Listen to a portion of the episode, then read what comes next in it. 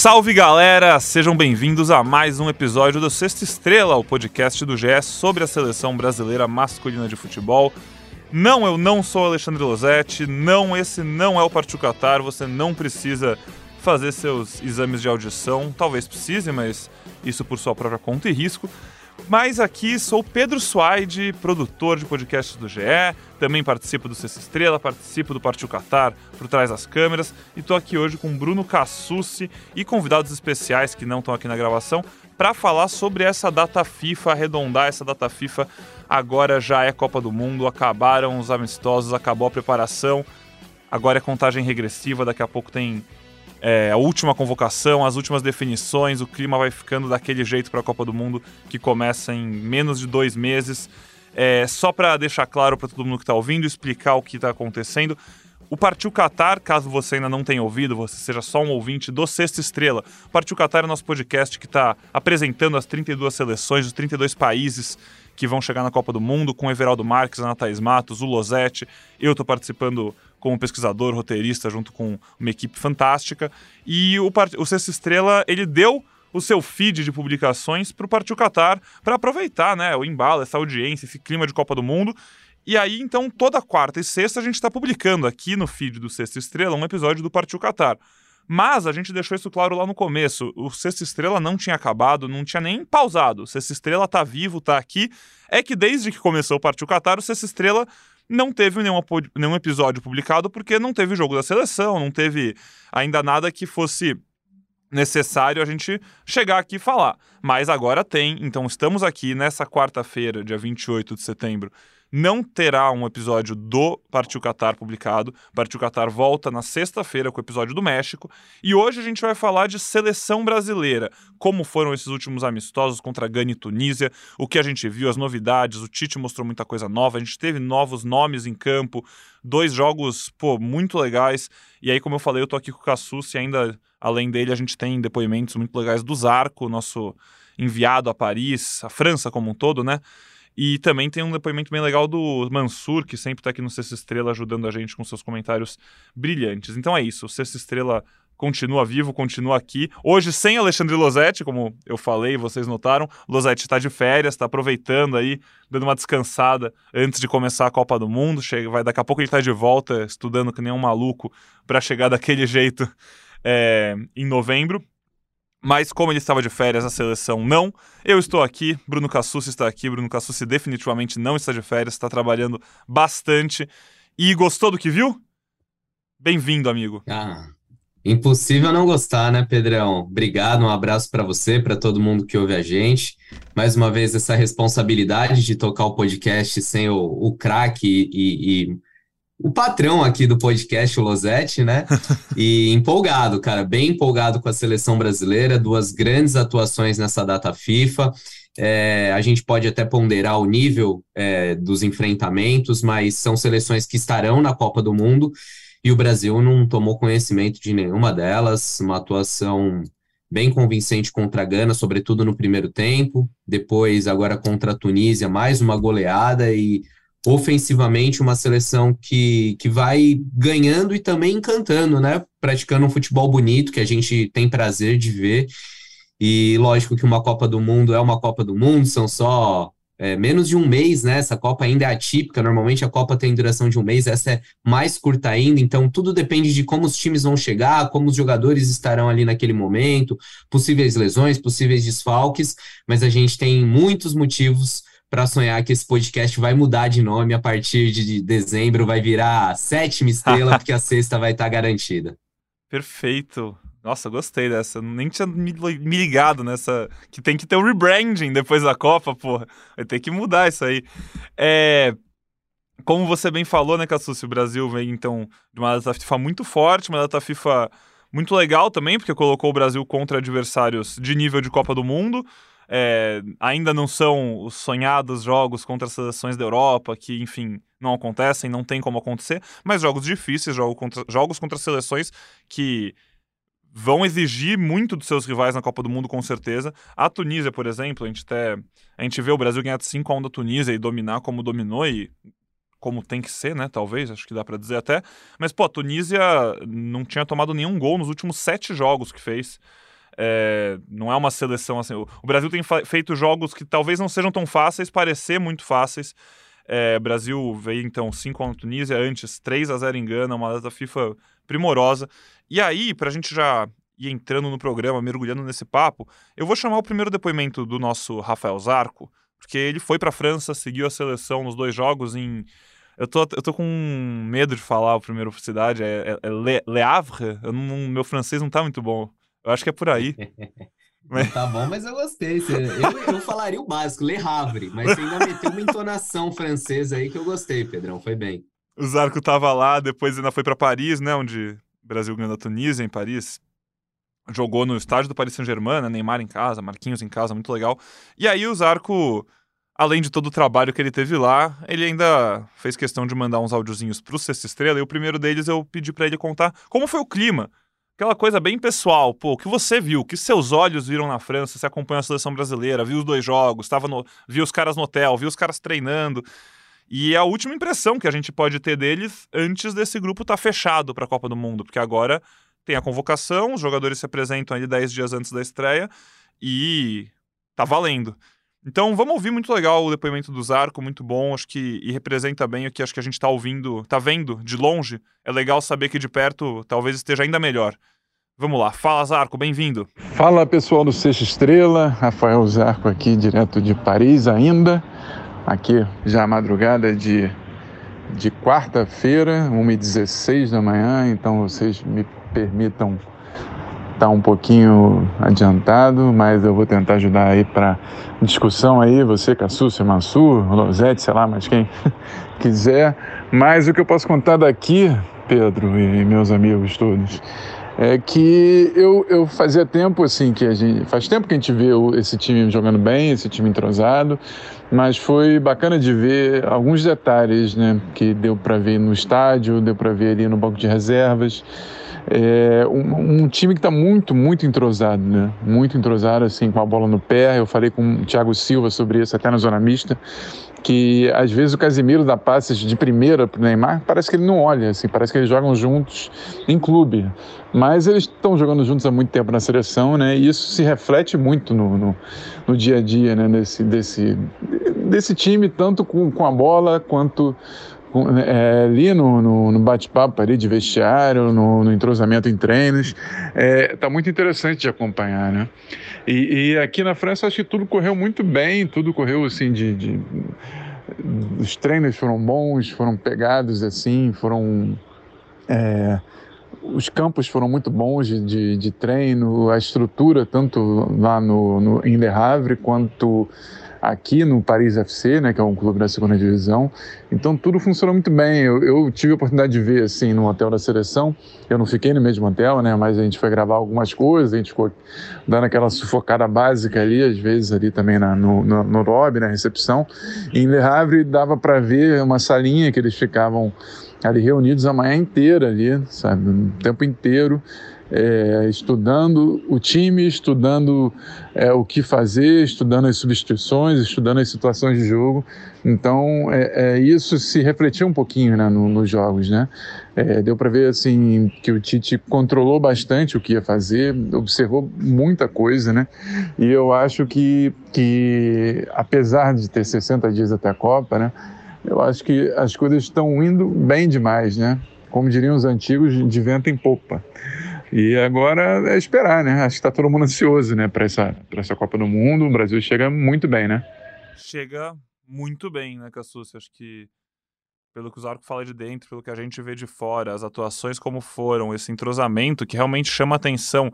É raro a gente ver uma seleção com movimentos tão sincronizados como a gente consegue ver essa do Tite. O Tite faz um trabalho muito forte, com jogadores muito fortes que parecem estar fechados, entendendo o que está acontecendo, entendendo o que precisa fazer para ganhar e dispostos a, a, a, experimentar coisas novas também, né? Experimentar coisas que eles não estão tão acostumados a mudar. A gente viu isso nessa data FIFA, a gente até vai falar um pouco disso depois quando chamar o Mansur também, mas variações, novas opções e e acho que é, é, impossível conter, como a gente estava brincando até no começo, antes de gravar, a gente já estava naquele. E aí, tá empolgado? É difícil de conter uma empolgação pré-Copa num cenário como esse. Eu, particularmente, nunca vivi, a gente estava falando disso, um cenário pré-Copa nesse nível, eu acho. Imagino que você também não. É... A euforia geral da, da, nação que contagia até a gente, né? Que é jornalista, que tá trabalhando, mas que tá vendo o que tá acontecendo. E é bom ouvir do Zarco que até lá, grudado nos jogadores, o clima também parece ser nessa linha. É, a gente até lembrava, né? 2018, o Brasil teve momentos de muita empolgação, como quando é, ganha da Argentina por 3 a 0 no Mineirão, depois 4 a 1 no Uruguai, fora de casa. Mas quando vai se aproximando da Copa, convive com lesões, convive com dúvidas, o time começa a oscilar um pouquinho. É, 2006 havia uma grande expectativa, porque em 2005 o Brasil tinha ganho a Copa das Confederações, 2014 a mesma coisa, ainda mais com uma Copa no Brasil. Mas eu acho que racionalmente, é, quando a gente analisa mesmo as variações, o momento de cada jogador, o ciclo, o trabalho de seis anos que é feito pelo Tite, realmente a gente tem muitos motivos para se empolgar com essa Copa. E assim, Pedro, é um, é um ciclo todo muito positivo, né? São 50 jogos é, desde aquela derrota para a Bélgica na Rússia. Desses 50 jogos, 37 vitórias, 10 empates e só 3 derrotas, um aproveitamento de 81% dos pontos, 111 gols marcados, o que dá uma média de mais de 2 por jogo, só 19 gols sofridos. Em 33 jogos desses 50, a seleção brasileira sequer foi vazada. Mas mais do que um ciclo inteiro positivo, eu acho que a gente chega num momento de alta, né? Porque se a gente for, for puxar na memória, há um ano e pouco atrás, o Brasil vinha de uma Copa América que não foi legal. É, não só pelo resultado na final, mas pelo desempenho, pelo. Tudo bem, eram gramados ruins, eram estádios vazios, tem uma série de, de fatores que também atrapalharam naquele rendimento. Mas se você for lembrar, a gente vai para uma final com um ataque que tinha o Everton Cebolinha no ataque. E aí hoje a gente olha para as opções que a gente tem na seleção brasileira e elas surgiram depois dessa Copa América, com o Rafinha, que é brilhante, a gente vai falar mais dele nesse podcast. É, do outro lado, um Vini Júnior que fez gol em final de Champions, vem numa ascensão incrível e a gente nem sabe se ele vai chegar na Copa como titular, é, talvez seja reserva, é, eu até aposto que seja reserva. É, você tem opções no banco de reservas que podem mudar partidas, como é o caso do Anthony, como a gente pode ter na Copa é, o Martinelli, tem um Rodrigo, é, dessa convocação não teve nem convocado o Gabriel Jesus, enfim. É uma seleção que tem formas diferentes de jogar também, e isso é importante numa Copa do Mundo, num torneio, torneio tão curto, com adversários de características diferentes.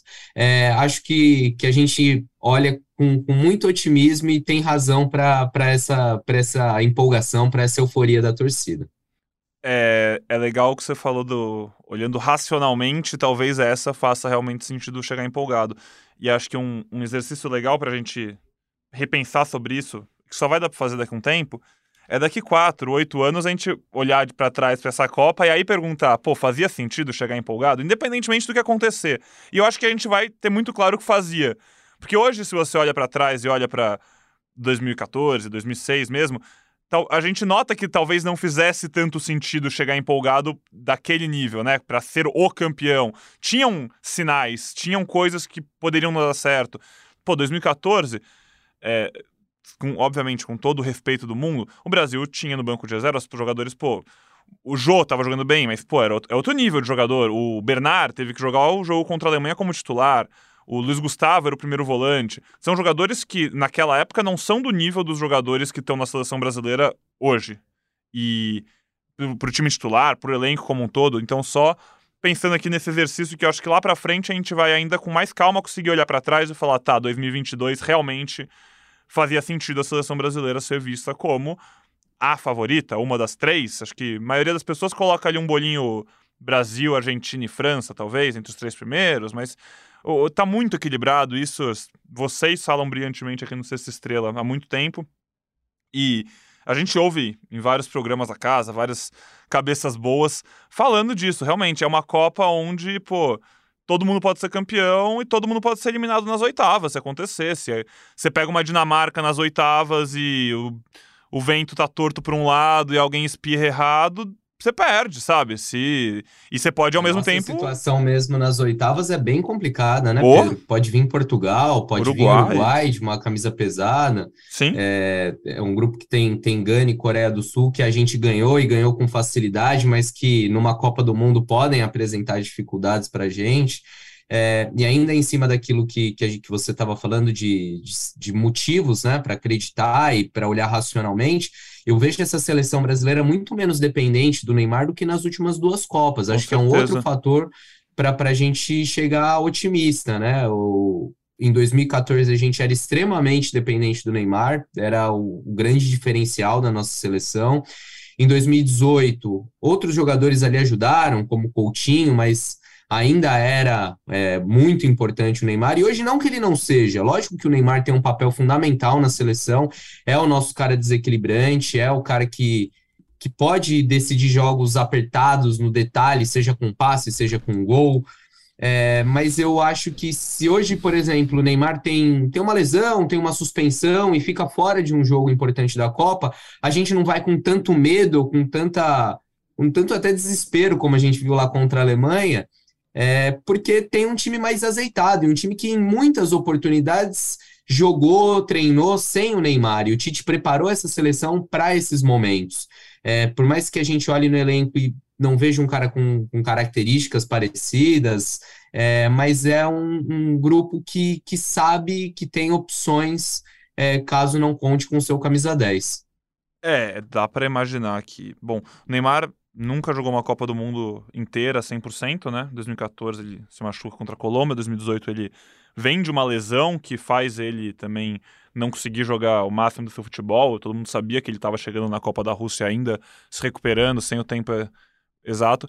Mas, por exemplo, nessa Copa o Neymar acaba não podendo jogar, eu acho que o otimismo e a euforia e a euforia racional do torcedor e até mesmo uma crença do Tite que seja de que dá para ser campeão sem ele é justa. Dá para ser campeão sem o Neymar, se acontece. É um time com muitos protagonistas. Você mesmo falou, Vinícius Júnior é um cara que talvez vai ser reserva da seleção brasileira na Copa.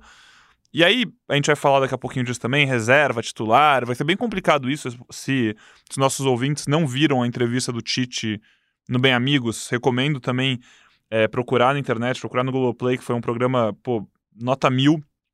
E ele mesmo fala nesse programa algumas vezes sobre ter escalações para certos jogos. Então, o, talvez o time que entre contra a Sérvia não vá ser o time que entre contra Camarões, mas não porque ele não gostou do que viu em tal jogo e tem que tirar tal cara, mas porque para aquele jogo faz mais sentido ter outro esquema, ter outros jogadores.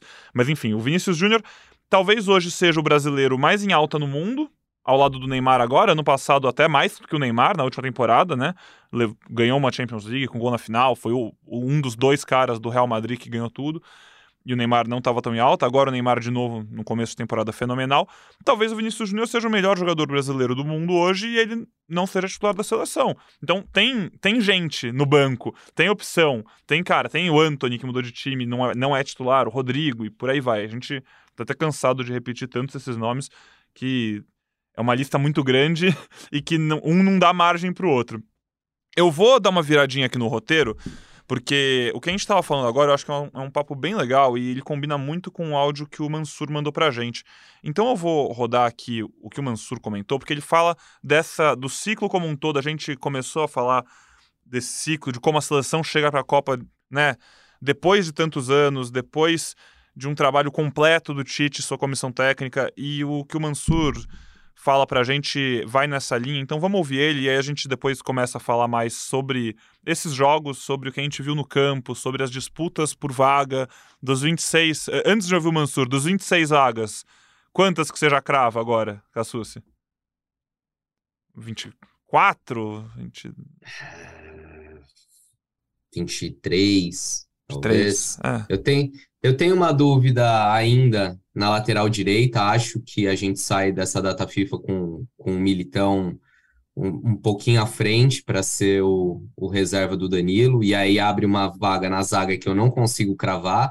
Se vai ser do Bremer, se vai ser do Ibanhas, ou se ainda tem chance do Gabriel Magalhães, que vinha sendo convocado, então eu tenho essa dúvida. Ainda tenho uma leve dúvida de reserva do Alexandro. É, acho que o Teles tá, em, tá numa boa vantagem. Essa dúvida diminuiu com a lesão do Arana, infelizmente, mas também não dá para cravar. É, não sei se Coutinho é, ainda pode pintar, acho que essa é uma das principais dúvidas. Coutinho, Everton Ribeiro, talvez os dois juntos, o que é menos provável. E lá na frente a questão de Matheus Cunha, né? Que Matheus Cunha, Firmino, que disputam uma vaga. Eu acho que o Pedro também deu um passo importante. Mas está por ali, Pedrão. Acho que 23, 24. É, são poucas as dúvidas nessa lista final do Tite. Boa, vou deixar então nossos ouvintes aí pensando um pouquinho. A gente já volta para falar de lista e pensar como que o Tite vai resolver esse quebra-cabeça. Com vocês, o brilhante Carlos Eduardo Mansur. Alô, Bruno, Pedro, prazer falar com vocês. A minha impressão desses dois últimos amistosos do Brasil antes da Copa é que se o Tite tivesse traçado um roteiro do que ele esperava que acontecesse nesses últimos testes, talvez não saísse tão perfeito como aconteceu nos jogos contra Gana e Tunísia, porque pareceu um roteiro feito sob encomenda quase. Se o Tite tivesse como prioridade testar formações táticas, ele testou o modelo com o Paquetá como segundo meio-campista contra a Gana, com dois pontas abertas, o Neymar e um centroavante mais à frente, funcionou. Veio para o segundo jogo contra a Tunísia, voltou a usar um modelo um pouco mais amadurecido da seleção, com o Paquetá mais pelo lado esquerdo, com o Rafinha aberto na direita, eh, o Neymar e mais, um, e mais um centroavante, com a entrada do Fred no meio, ao lado do mais, mais próximo do Casemiro, mas se aproximando muito das ações ofensivas como um quinto homem do ataque. Funcionou também, o time fluiu. Então, é, tudo que ele imaginou em termos táticos aconteceu. Se a ideia era a afirmação de alguns jogadores, de algumas lacunas ainda existentes no grupo, dá para dizer que o Alex Telles, que hoje é, talvez fosse o. saía na frente como candidato à segunda vaga, especialmente depois da, da lesão do Arana. Ele fez dois jogos competentes como dentro do que pede o esquema da seleção, as laterais. O Pedro, que é um jogador que está chegando, não haveria melhor é, é, desfecho para essa espera pelo Pedro da seleção do que o gol para afirmar esse jogador. Por outro lado, se o Tite queria ter resultados que não minassem a confiança ou até ampliassem essa sensação de confiança em torno da seleção e do trabalho dele, os oito gols marcados nesses dois jogos eu acho que são suficientemente importantes para isso. Ou seja, até os resultados corresponderam é, tudo correu como, como treinador da seleção podia esperar. Está tudo perfeito? Lógico que não dá para dizer, não existe processo que garanta uma, uma vitória em Copa do Mundo, ainda mais em sete jogos. O Brasil é candidato, mas outras seleções também são. O Brasil tem talento, mas outras seleções também têm. O Brasil está, com, como, como era possível perceber já há algum tempo, num, num grupo que é extenso e que talvez poucas vezes na história tenha sido tão grande de candidatos ao título. Agora, são sete jogos e a forma dos jogadores naquele momento, naquele mês da Copa do Mundo, é que de fato vai contar. O importante é saber que dar tempo ao treinador, ter um processo de quatro anos, ter dado a um treinador, mesmo após uma Copa do Mundo não vencida pelo Brasil, para que ele continuasse à frente do trabalho, está pagando um prêmio, está tá mostrando a sua utilidade ao futebol brasileiro. O que podia ser feito nesses quatro anos de preparação foi feito.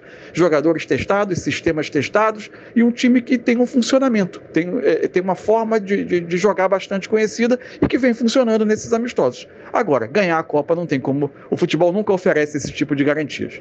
Um abraço, foi um prazer falar com vocês. Até a próxima. Prazer todo nosso, Mansur. Muito obrigado. E aí, Cassucci, para você enfim, se tiver algo, tiver algo a comentar desse áudio do Mansur, vou só jogar mais uma. É, foi perfeito também porque se ele queria um pouquinho de um clima de um jogo mais hostil, um clima de jogo de Copa do Mundo, ele também teve, né? Não, isso foi ótimo, isso foi ótimo, Pedro. Era algo que ia destacar mesmo. Esse segundo jogo contra a Tunísia foi muito bom. Você ter um estádio jogando contra, um adversário provocando, batendo. Eu acho que o roteiro só não foi perfeito, como disse o Mansur, porque se pudesse escolher, eu acho que o Tite iria com 11 contra 11 até o fim. Acho que você pegar um adversário Verdade. com você já com um placar muito elástico, né? Já estava 4 a 1 e ainda a Tunísia ficou um tempo todo com um a menos, acho que isso tira um pouco da competitividade, mas mas aí também foge um pouco do controle, né? E, e o árbitro fez certo em expulsar, porque os caras já estavam batendo demais, estavam é, passando um pouco do limite, enervando o Neymar, né? Que também foi um, um outro teste, ele apanhou muito nos dois jogos, e ainda assim, nos dois jogos, levou o cartão amarelo. O Neymar vem de três jogos levando cartão amarelo, é um ponto de alerta para a gente em relação à Copa do Mundo. mas estou com o Mansur, a seleção brasileira é, tem premiado essa, essa manutenção do Tite, é, a gente vê uma seleção que chega mais encorpada do que no último ciclo. É, talvez no último ciclo as coisas tenham se encaixado de forma mais rápida, mas o Brasil não tinha tantas alternativas e tantas tantas observações mesmo feitas ao longo do ciclo, em termos de, de jogadores mesmo, de quantidade de atletas utilizados, em termos de variações táticas, é um Brasil que, que chega mais preparado. Chega preparadíssimo, é, e a barra pro sucessor do Tite, assim, é alta, hein? Boa sorte para a CBF, para quem chegar. E não, não tô falando só de campo, não, falando de ideias, processos, funcionamentos. É, o que o, o que o Tite fez nesses seis anos lá na CBF, tomara que não consigam estragar, né, para frente. Tomara que consigam manter e melhorar, elevar, porque é possível, obviamente. Mas enfim. É, e acho que até o Tite, você falou do, do, roteiro perfeito, da expulsão, né? Ter sido um pontinho fora da curva. Eu acho que até o gol da Tunísia ele adorou que teve. Se tem uma hora pra tomar gol, é agora. Toma, leva o um empate. Vamos ver como os caras reagem a levar um empate inesperado. Porque, pô, o Brasil fez 1x0 na Tunísia, tava amassando já. Você acha que não vai tomar gol, porque essa seleção do Tite não toma gol. Mas, pô, tomou, teve que recuperar e, pô, recuperou em 5 minutos, já tinha feito outro gol, em 10 já tinha feito mais um. Então, assim, ótimos sinais. E aí agora acho que agora acho que é hora da gente começar essa brincadeira e falar com falar de novo aqui com o Zarco, vou chamar ele e com os nossos ouvintes mesmo e eles irem em casa, a gente ir aqui pensando nos últimos detalhes, porque agora é por detalhes, né? Agora faltam só detalhes, é pouco tempo, poucos ajustes. O Tite mesmo não esconde que as coisas estão ajeitadas, ele fala das coisas. Ele até, inclusive, voltando a citar a entrevista do Bem Amigos, ele falou que na entrevista do Bem Amigos ele gostaria de ter levado imagens para mostrar e, né, é, mostrar visualmente coisas que ele queria falar no programa. Queria mostrar, sei lá, não sei se é o caso, mas como que o ponto esquerda dele se posiciona e por que ele faz isso. Mas que na comissão técnica dele achou melhor não, porque falou que, ah, não precisa mostrar tanto, mas assim, tá tudo certo. Eles estão mostrando, eles estão gostando do que estão vendo. O momento é bom e eles estão com essa. Não sei se euforia do lado deles, mas estão preparados.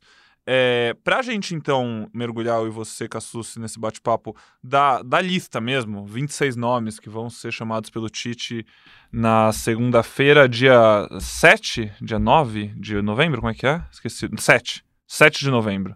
É a convocação. 7 de novembro. No dia 21 de outubro, a seleção manda para a FIFA uma lista com 55 nomes. E aí, no dia 7 de novembro, uma segunda-feira, o Tite vai anunciar os 26 convocados. Boa, então para a gente falar disso e, e falar basicamente dos nomes, das posições que vão fazer aquela reunião pré-convocação ser um quebra-pau, porque os caras, já mais de um dessa comissão já falaram aqui em programas que a gente ouviu, podcasts, aqui no Sexta Estrela mesmo, que tem aquela reunião, né, logo antes, do, um dia antes da convocação, dois, três dias que dura, e dura 12 horas, e a galera dorme mais 12 horas e para definir um último nome. Eu brinquei com você que talvez a gente já consiga cravar uns 24, eles também devem conseguir cravar uns 24 já, 23.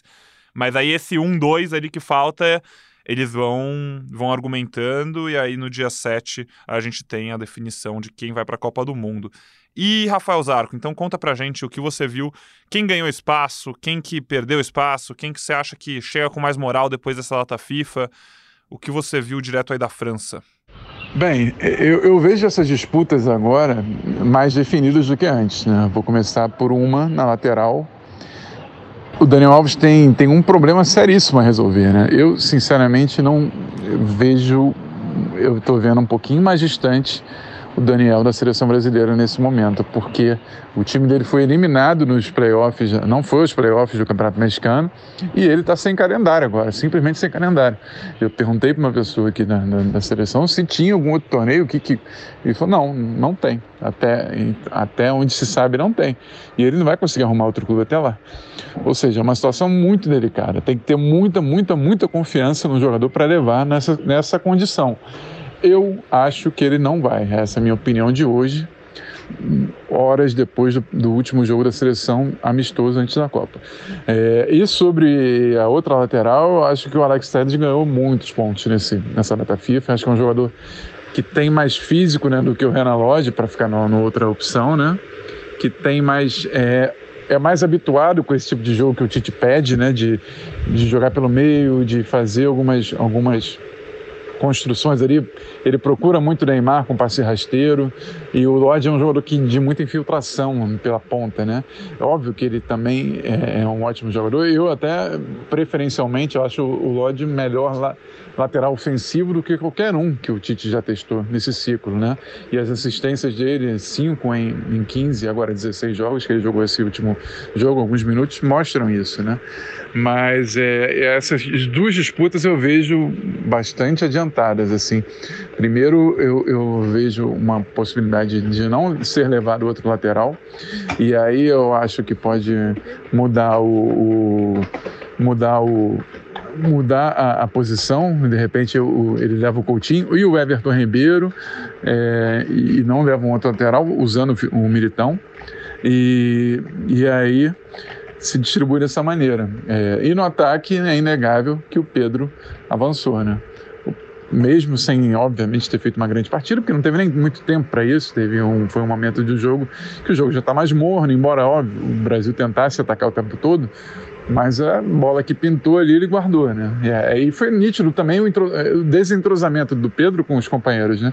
Ele pegou ali um jogo muito, muito corrido é, e tentou, né? Teve um contra-ataque ou dois que ele tenta acompanhar, mas é um outro ritmo, né? É muito difícil você pegar. Mas, por mais que o Matheus Cunha tenha suas qualidades, tenha muitas virtudes, eu acho que o tipo de jogo do Pedro é mais especial, é mais particular em comparação à outra opção. E, claro, tem o Firmino que eu acho que é difícil também de ir, não, não é porque não jogou, mas é porque existem outros encaixes ali que podem. que, que vai ter que fazer o, o, o Tite escolher. Né? E, claro, tem que lembrar que o Gabriel Jesus volta para essa lista.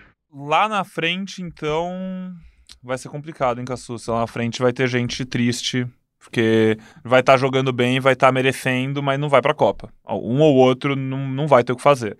Lá atrás, algumas outras dúvidas, mas, né, quem talvez não é quem não quem, quem mereça mais realmente porque tem menos gente fazendo por merecer talvez uma lateral direita por exemplo né enfim como a gente estava falando. Mas vamos lá os três goleiros tá certo beleza lateral. Danilo Alexandro vão para a Copa e aí quero ouvir você falando. Você comentou do Militão e essa situação, situação toda, né, dele deslocado para lateral direita nesse primeiro jogo contra a Gana. E aí a gente até viu o Tite fazendo um sistema novo, um sistema diferente, com os três zagueiros na saída, o Alex Telles jogando como se fosse um segundo volante ali na, ao lado do Casemiro, e aí cinco ofensivos, Neymar, Paquetá, Vinícius, Richarlison e Rafinha. É, você acha que o Tite gostou do Militão? Você acha que talvez essa seja uma opção? E aí você, você acha que é mais provável, enfim, o que você faria?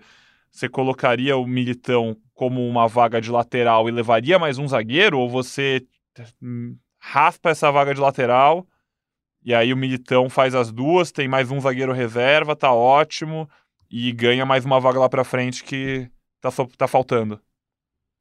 Eu acho que um fator que não pode ser desconsiderado, Pedro, é o, a cota da liderança, a cota grupo, a cota ambiente. Quando você convoca 26 jogadores para uma competição que vão ter sete jogos, é improvável que você use todos esses atletas, é, principalmente os, os, goleiros reservas, né? Enfim. É, e eu não descarto que o Daniel Alves vá hum, pela representatividade, pelo cara campeão que é, pela voz da experiência. É, eu, eu, eu, eu, não acho que, que a gente possa tratar ele como carta fora do baralho, embora o Militão tenha dado um passo importante para ser esse lateral reserva na Copa do Mundo nessa data FIFA. Aliás, essa data FIFA, eu entendo que ela não acaba com dúvidas que o Tite tinha, mas ela ajuda muito na interpretação, na avaliação, no diagnóstico dele. Você tinha o Alex Telles, que até então só tinha jogado seis jogos pela seleção, é, e sendo que só dois deles tinham sido como titular. Agora ele jogou mais dois. É, então, é um avanço importante. O Renan Lodge volta para o grupo é, depois de mais de um ano, ele não jogava desde a final da Copa América. É, os zagueiros, a gente vinha com o Léo Ortiz e principalmente o Gabriel Magalhães do Arsenal. O Magalhães tinha quatro convocações, mas eles não tinham jogado, eles não conseguiram estrear pela seleção, seja por lesão, seja porque foram chamados em jogos mais mais competitivos, né, de eliminatórias, de Copa América, então não tiveram oportunidade de jogar. Nessa data FIFA, o Tite usa os dois zagueiros. Primeiro coloca o Bremer, que joga 45 minutos, e nesse segundo jogo coloca o Ibanes, que atua um pouco menos, mas os dois tiveram condição de jogar.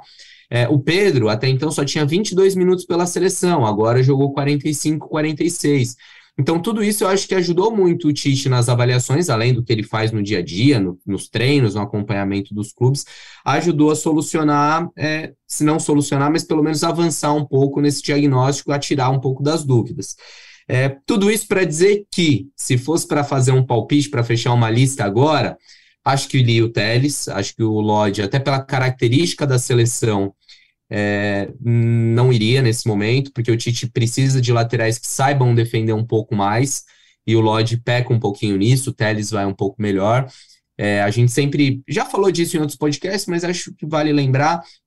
O esquema da seleção não é muito favorável a laterais que apoiam tanto. Por quê? De um lado você já tem o Vinícius espetado, quando joga o Paquetá, aí sim você pode ter um cara mais agudo na esquerda, e o Teles sabe fazer esse papel. Talvez até fosse ali um sonho do Tite poder jogar com essa seleção no formato que o Paquetá fica na esquerda com o Arana, né?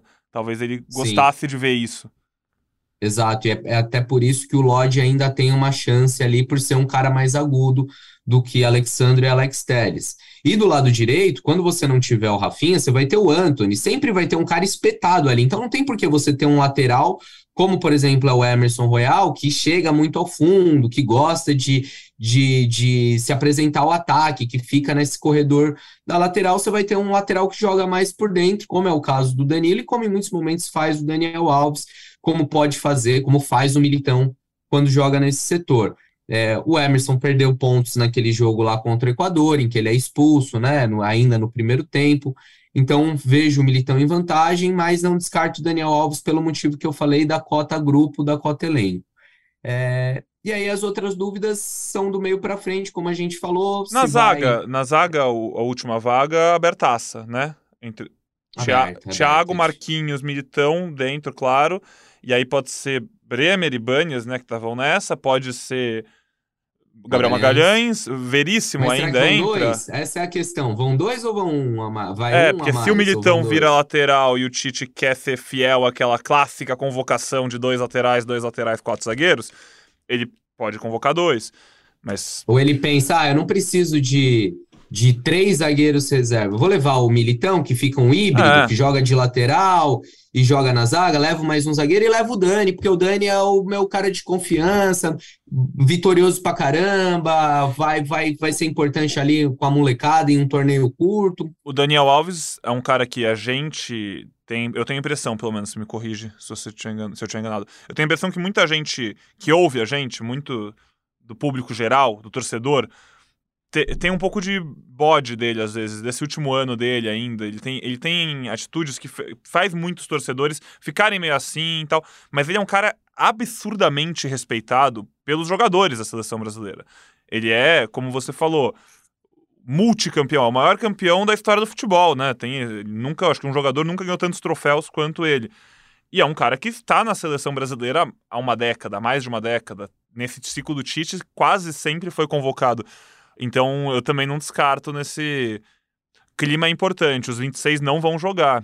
E também, se precisar jogar, pô, com tudo ali, né, ajeitadinho, todo mundo em forma, o Daniel Alves não é que não consegue jogar se precisar. Ele joga, tem técnica. Ainda mais para é. construir, como um lateral construtor, que não vai ter que ficar passando. Ele, ele sabe fazer isso. Eu acho que não é o ideal. Acho que passa longe de ser o ideal hoje pelo que ele tá jogando.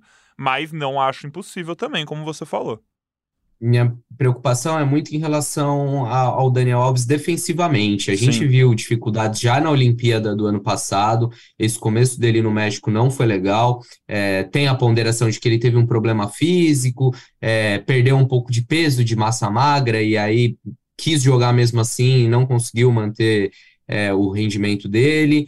Mas é, não, não vejo como carta fora do baralho e, e acho que, que, que o Tite vai, vai quebrar a cabeça ali até, até muito em cima da convocação. Boa. E aí agora então indo lá para frente, do meio para frente, bom, Casemiro dentro, Bruno Guimarães também acho bem seguro dentro, Fred, Fabinho, Paquetá, Paquetá colocando aqui ainda como um meia creio que dentro. Entre os meias, a dúvida realmente é essa. Acho que Everton Ribeiro, Felipe Coutinho, os dois. Nenhum dos dois acho muito impossível, né? E aí agora também fica tudo muito misturado, porque, cara, meia, atacante, né? Vai, vai do feeling, vai realmente do momento, porque é, eu, eu, acho que o Tite vai ficar muito de olho no que acontecer de agora até a data da Copa, porque o momento talvez seja o que defina, porque todo mundo tá merecendo, todo mundo nesse começo de temporada tá sendo protagonista, tá jogando bem, tá tendo oportunidade, e na seleção quando joga vai bem.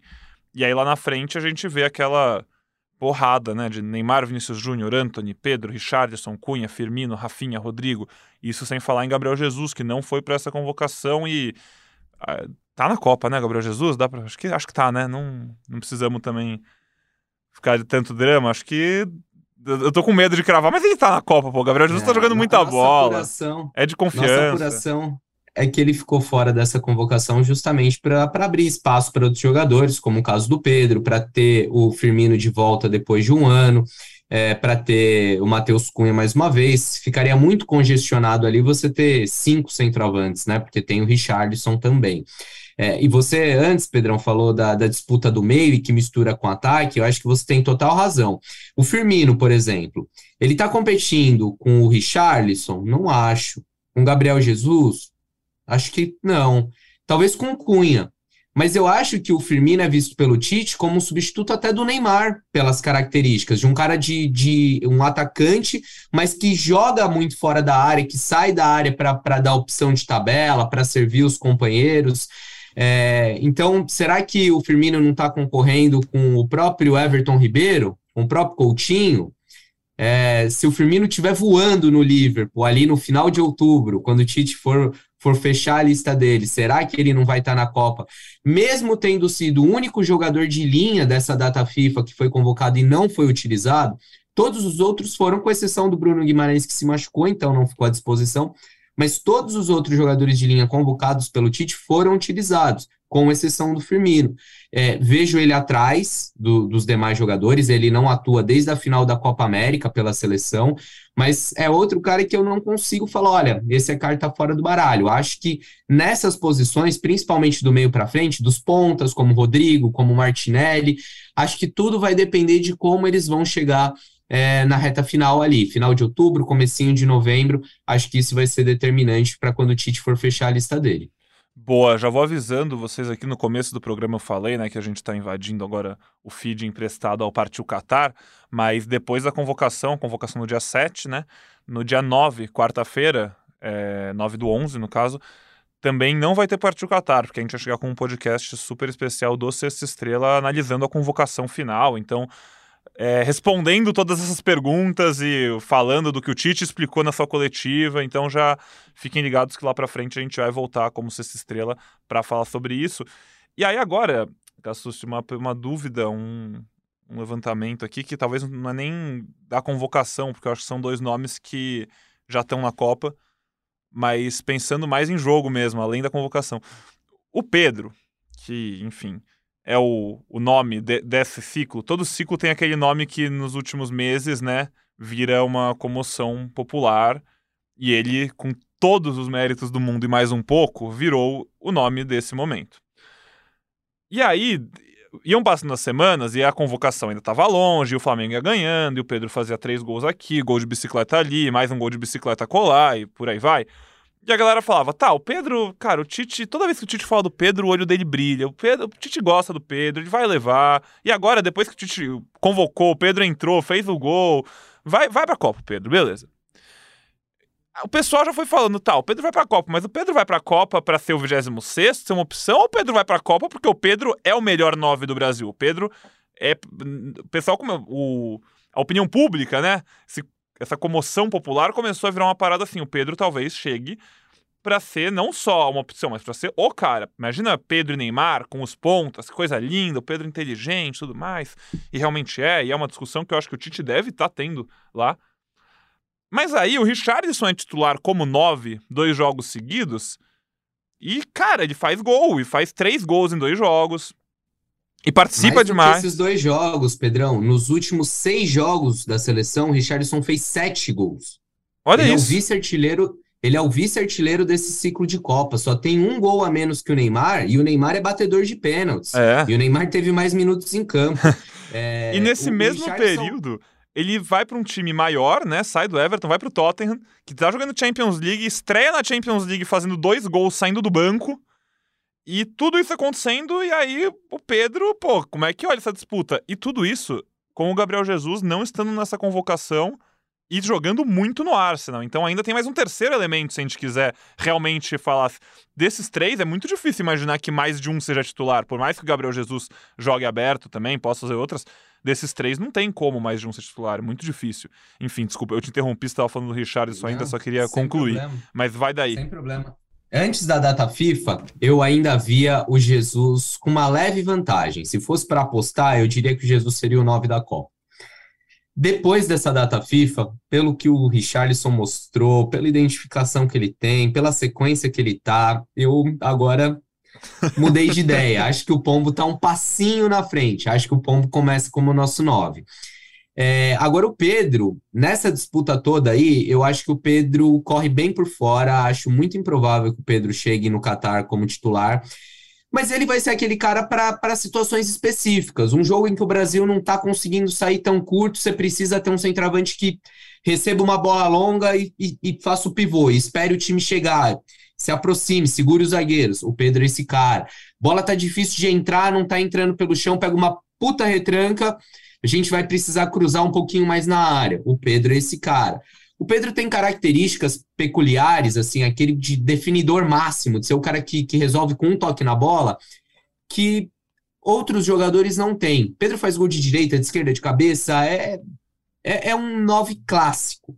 E acho que por isso ele ganhou muitos pontos e ele, por ser um cara tão peculiar, vai para a Copa. Mas eu não espero o Pedro como, como titular e acho que nem seria justo, dentro de tudo que a gente fala e do que o Tite fala de processo de construção, de merecimento. Eu não acho que seria justo você fazer o ciclo todo com alguns jogadores e aí justo na Copa do Mundo você colocar de titular um cara que tem dois jogos pela seleção. Perfeito. E a gente imagina nessas condições específicas que você falou do Pedro podendo entrar, o Tite com certeza, eu falei dificilmente eles desses três nomes, dois serem titulares juntos, mas eles podem muito bem jogar juntos e muito possivelmente durante um jogo, vai, isso deve acontecer na Copa. Se jogo tá 0 a 0 vai pro intervalo, tá complicado. Cara, o Tite tira o Fred, bota o Pedro, e aí o Richardson vira um segundo atacante. E, cara, ele tem opção, ele tá treinando, ele com certeza já pensou em possibilidades para isso. E aí a gente pode ver é, novas combinações nesse ataque que, cara, promete muito. E aí, enfim, você citou. Eu achei legal que você falou do Firmino. Para mim, acho que a disputa também é muito mais por aí do que nas outras posições, porque as outras estão ainda muito mais concorridas, né? É, e outro cara, inclusive, que eu queria saber de você, que eu acho que pode ser uma opção não só na ponta, mas voltando e fazendo isso, é o Rodrigo, cara. O Rodrigo é um cara que o Tite também claramente gosta muito, é, fala muito bem dele sempre, e é um cara que no Real Madrid joga muito pela ponta direita, só que na seleção o Rafinha e o Anthony acho que já mostraram mais pela ponta, talvez. O Rodrigo também faz a ponta esquerda, vezes, no Real Madrid, mas aí tem o Vini e o Paquetá, que quando jogam também estão indo muito bem. E o Vinícius também joga no... O Rodrigo também às vezes joga no meio, mas aí já tem o Richardson, o Pedro, o Jesus, o Cunha, se a gente for botar nessa roda, nessa conversa também, quiser. E o Rodrigo, cara, ele parece que tá virando um meio que faz tudo, e que pode ajudar o Tite em várias, várias opções específicas, né? Várias é, situações bem pontuais que o Rodrigo pode ser o cara. Nesse último jogo, a gente até mesmo viu ele vindo buscar a bola quase no meio campo mais de uma vez, para construir jogada bem de trás, né? É, quando ele entra, o Brasil tem o Vini na ponta esquerda e tem o Anthony na direita. O Rodrigo já tinha atuado nas duas pontas, mas eu não lembro dele ter atuado assim, um pouco mais centralizado, um pouco mais por dentro é um cara que oferece, oferece alternativas, né? Se você é, tá numa Copa do Mundo, perdeu um jogador machucado, tem alguém, algum desfalque, você ter um cara tão versátil assim, é muito positivo, né? Daí essa.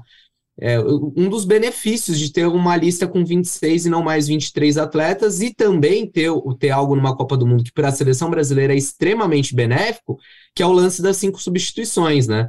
Porque assim, para vamos ver aí uma para a Sérvia, que é a nossa adversária na estreia, eu acho que faz pouca diferença você ter 26, uma lista com 26, cinco substituições. Você não tem uma fartura de jogadores como a gente tem. Para o Brasil, você poder fazer cinco substituições é algo. É um ganho enorme. E você ter caras é, versáteis como é o Rodrigo, acho que te trazem, trazem um ganho substancial. Agora, o Rodrigo é um cara que eu já vejo com, com uh, menos afirmado do que outros. Ele entra na seleção ele ganha chance na seleção antes, bem antes, inclusive, do que o Rafinha, quase um ano antes do que o Rafinha. E o Rafinha atropela, né? O próprio Anthony vem entrar na seleção depois da Copa América de 2021 e rapidamente se firma no time. E o Rodrigo ainda não desempenhou tanto na seleção quanto esses outros caras. Rodrigo tem só sete jogos pela seleção, é, no nosso controle aqui, que in, inclui inclusive os, os acréscimos das partidas, ele disputou só 124 minutos, ou seja, um jogo e meio, nem isso, e tem um gol marcado.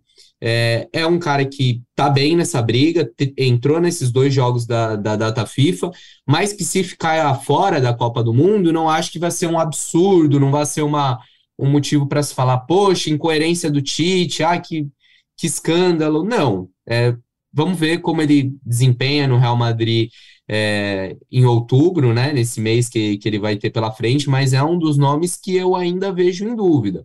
É, o próprio Martinelli, que é um cara que concorre com ele por vaga, não, não é carta fora do baralho. Teve menos oportunidade que o Rodrigo na seleção e acho que em menos tempo chegou até a mostrar mais serviço.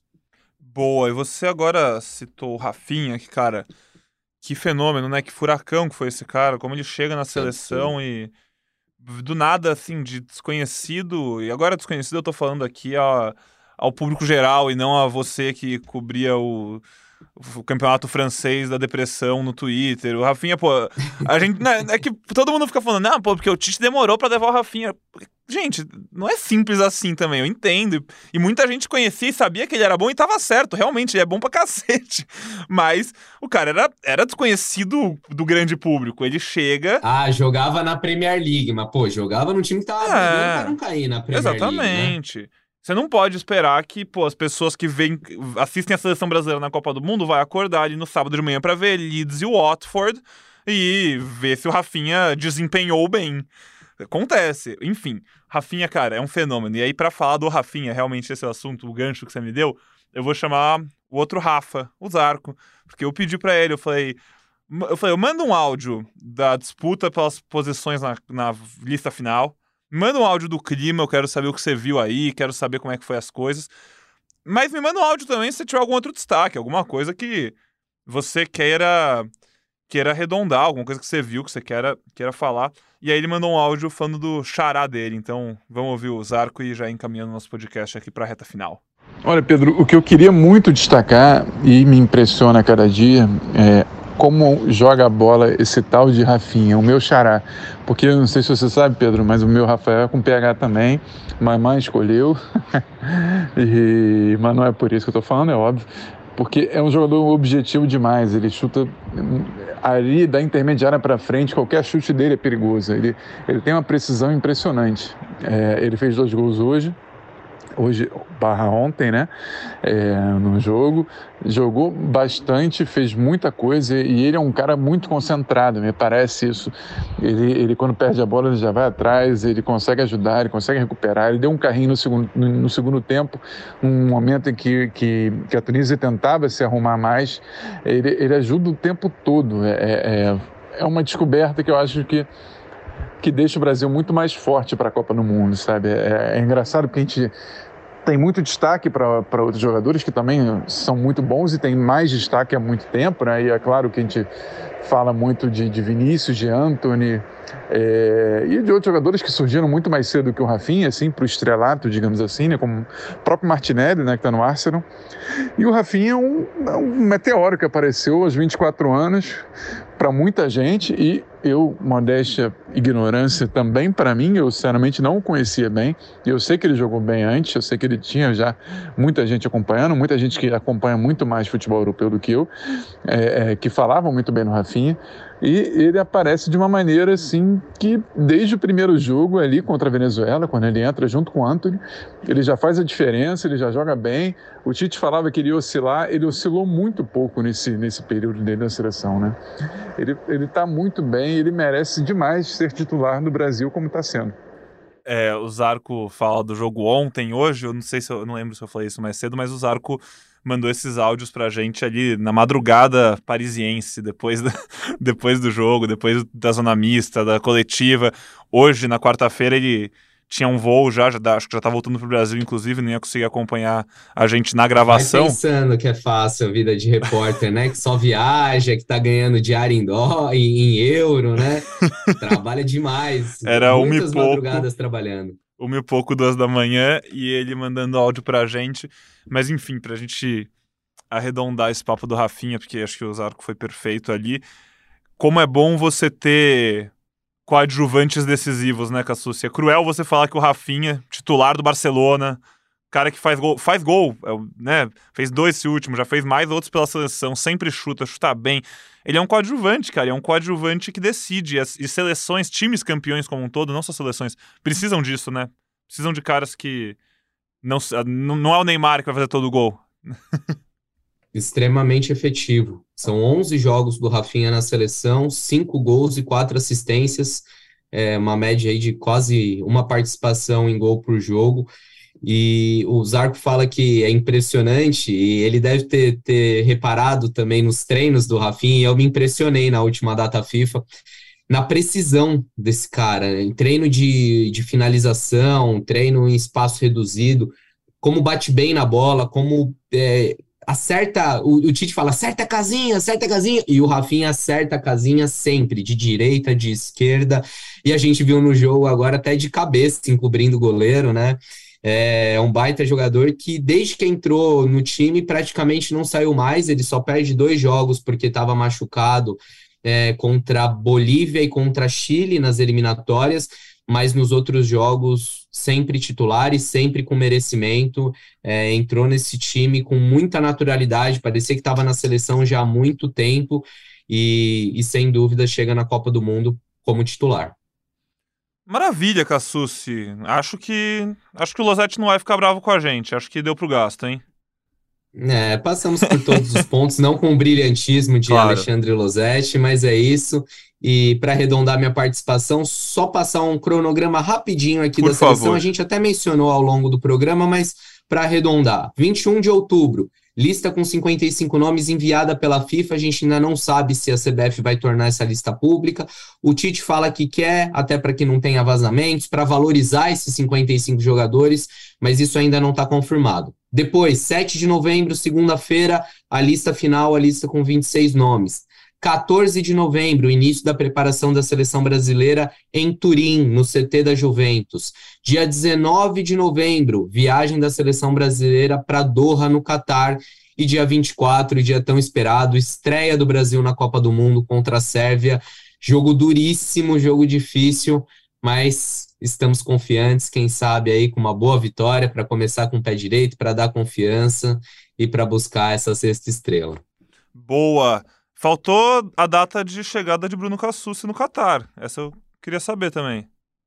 Eu vou direto para o Catar, o Zarco tem essa parada em Turim, eu espero a seleção lá em Doha, saio do Brasil aqui no dia 17, chego lá no 18, começo a trabalhar no 19, e aí vamos, se Deus quiser, até dia 18, né? Até 18 de dezembro trabalhando na final, e aí se vier o X, aí é trabalho a dar com pau com festa, com sucessão do Tite, mas isso a gente pensa mais para frente. Tomara que a gente tenha essa dor de cabeça, tomara que a gente tenha muito trabalho nesse fim de ano, que seja um fim de ano bem especial. É, você falou para arredondar da sua parte, da minha parte, para arredondar por aqui. Antes de me despedir, eu queria falar que nossa discussão sobre Gabriel Jesus e Richardson fez uma dúvida minha ficar ainda mais complicada. Eu queria comprar a camisa da seleção, né? Que inclusive a seleção estreou agora. Ficou muito bonita, né? Diga-se de passagem, eu achei. As duas. É, e eu tava, pô, queria comprar uma camisa pra Copa e falei, pô, de quem que eu compro? Eu queria comprar de jogador. Eu gosto de botar nome e número de jogador. Não, não sou muito fã de botar o meu, no, meu nome na camisa. E aí tava em dúvida. E eu falei, pô, é complicado porque tá longe ainda da Copa e, a, e os números não estão tão fechados. Aí eu pensei, e se eu quero botar a 9? Eu, eu, não posso pensar em botar a 9, porque eu não sei se é o Jesus ou se é o Richardson. E se eu quiser botar o Richardson, botar a 9 e chega na, 24, na Copa com 21, ou o contrário. E aí, enfim, fica aí meu desabafo. Imagino que algum ouvinte já tenha passado por isso também.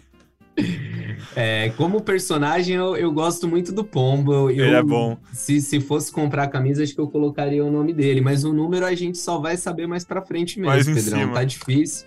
E tão difícil quanto essa escolha é pagar o que tá valendo essa camisa Nossa da seleção, senhora. que, meu Deus do céu, né? O que a amarelinha tem de bonita, ela tem de cara também. Azul eu gostei um pouco menos, mas enfim, não sou especialista em moda, deixo pro, pro gosto pessoal de cada um aí. Não, mas nossa audiência é qualificadíssima lá dentro da CBF, tá ouvindo aqui o programa.